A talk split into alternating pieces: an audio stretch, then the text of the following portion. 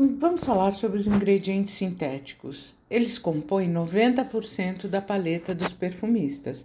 Ainda bem, pois ao substituir elementos naturais, preservamos o meio ambiente. Moléculas artificiais entraram no lugar, por exemplo, das notas extraídas de animais.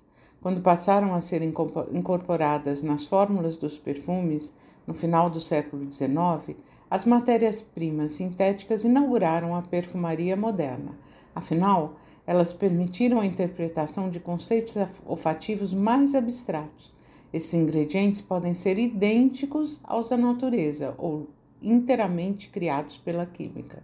São igualmente importantes na formulação de um perfume. No guia de perfumes falo de diversos, de, diversos deles, como por exemplo a cumarina, descoberta no ano de 1868, que tem um odor doce, amendoado e abaunilhado e foi usada pela primeira vez no perfume Fougère Royale de Rubigan em 1882, que deu origem inclusive à família olfativa Fougère.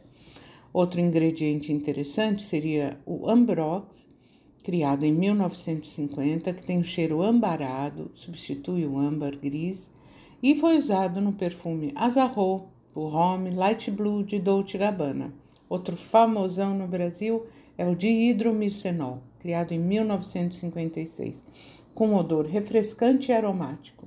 Foi usado pela primeira vez no Cool Water de Davidoff e a espinha dorsal da linha Kayak da Natura.